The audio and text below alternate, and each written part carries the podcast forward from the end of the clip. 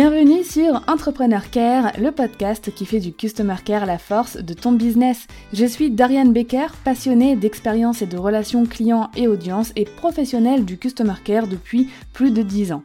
Chaque semaine, tu découvriras un nouvel épisode qui t'accompagnera dans le développement de ton entreprise, seul ou avec mes invités.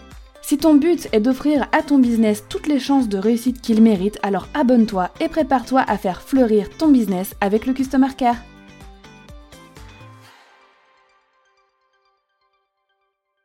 Hello, j'espère que tu vas bien. Bienvenue dans ce nouvel épisode du podcast Entrepreneur Care.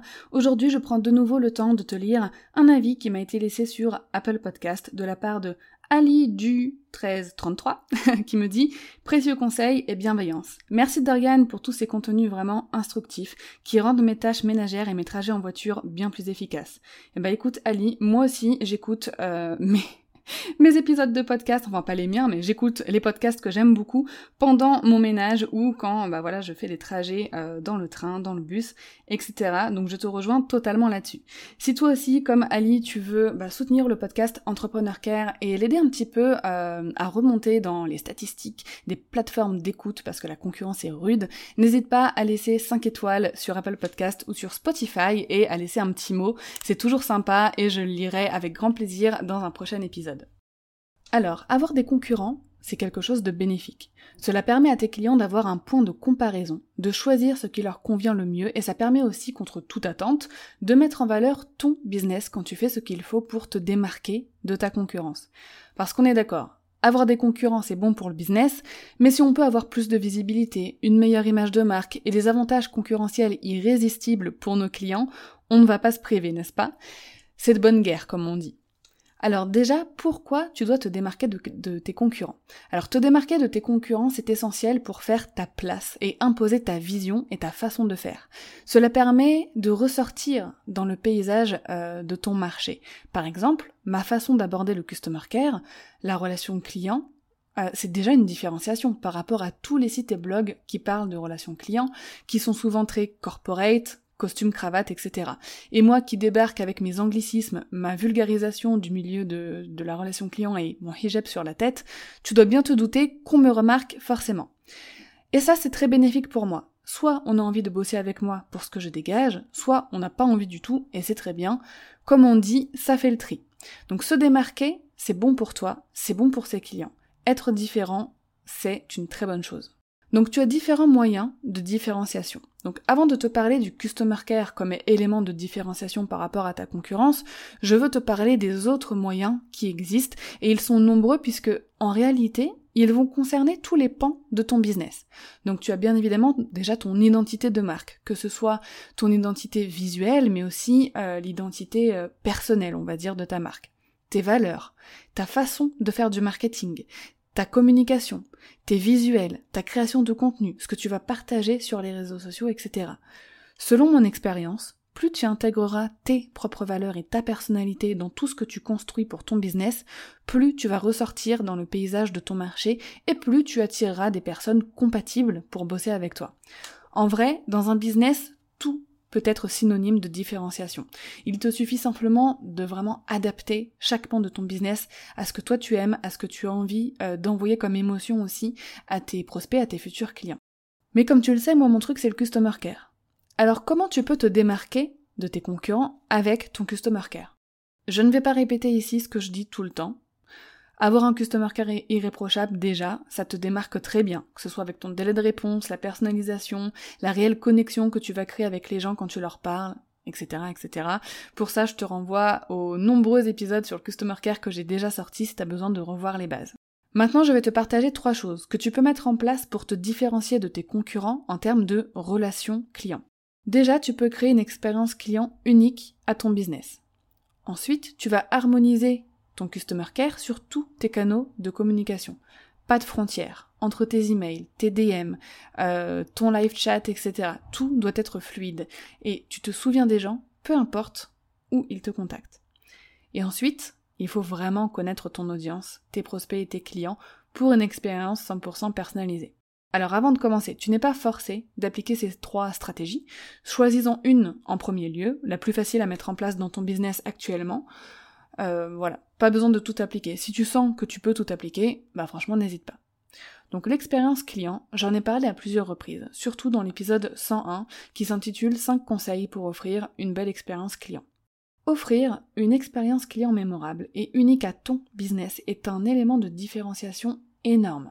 Apporter des résultats promis à tes clients, ça c'est une chose, mais accompagner cette atteinte des résultats d'une merveilleuse expérience, c'est encore mieux. Pour cela, tu dois penser à toutes les phases du parcours client après achat. Donc l'onboarding, la phase d'accueil, ensuite le suivi, ensuite la livraison des résultats, l'outboarding, donc la fin de la mission, de la prestation, de la formation, etc., quel que soit ton business, et enfin la phase de fidélisation. Que se passe-t-il actuellement pour chacune de ces étapes pour tes clients? Que pourrais-tu faire de mieux Comment pourrais-tu personnaliser ces étapes encore plus à ton branding, mais aussi les personnaliser encore plus pour tes clients? Vis toi-même ce parcours et vois ce qui peut être fait. Inclus ton branding et tes valeurs dans cette expérience. Ajoute-y aussi de la gamification si cela est pertinent pour ton produit ou service. Un exemple, quand quelqu'un rejoint mon programme Customer Care 5 étoiles, pour le moment, parce que je vais changer ça avec la refonte qui arrivera courant 2022, la personne reçoit des emails de bienvenue, l'accès à la formation et aux bonus, ainsi qu'à une communauté sur Slack des entrepreneurs qui font partie de la Customer Care 5 étoiles. Pendant le suivi, il y a de nouveau des emails qui sont envoyés, pour l'atteinte des résultats, c'est une célébration privée qui se fait selon les retours individuels de chaque membre. Et enfin, pour la fidélisation, je propose d'intégrer le programme d'infiliation de la formation.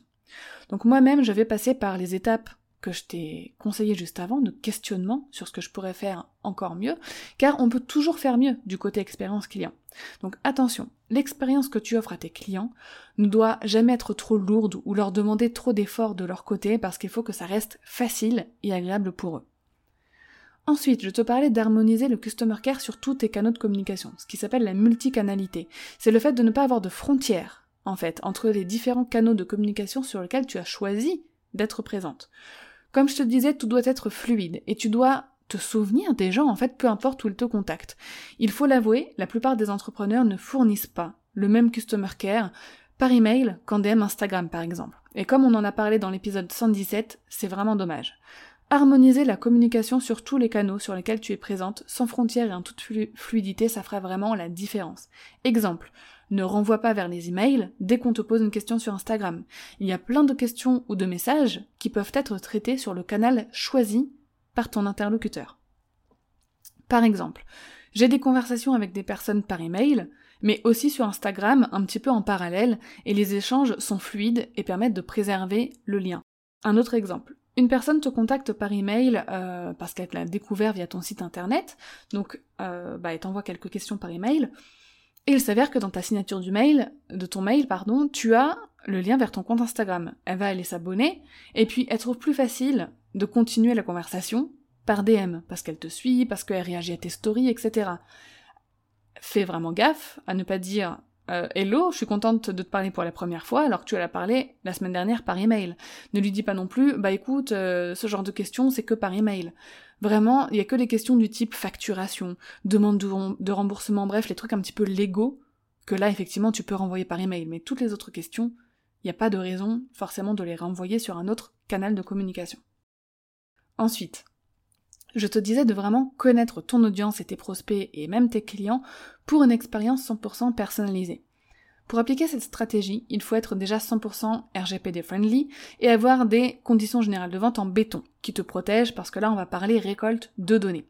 Donc la RGPD c'est la réglementation générale de la protection des données au niveau européen.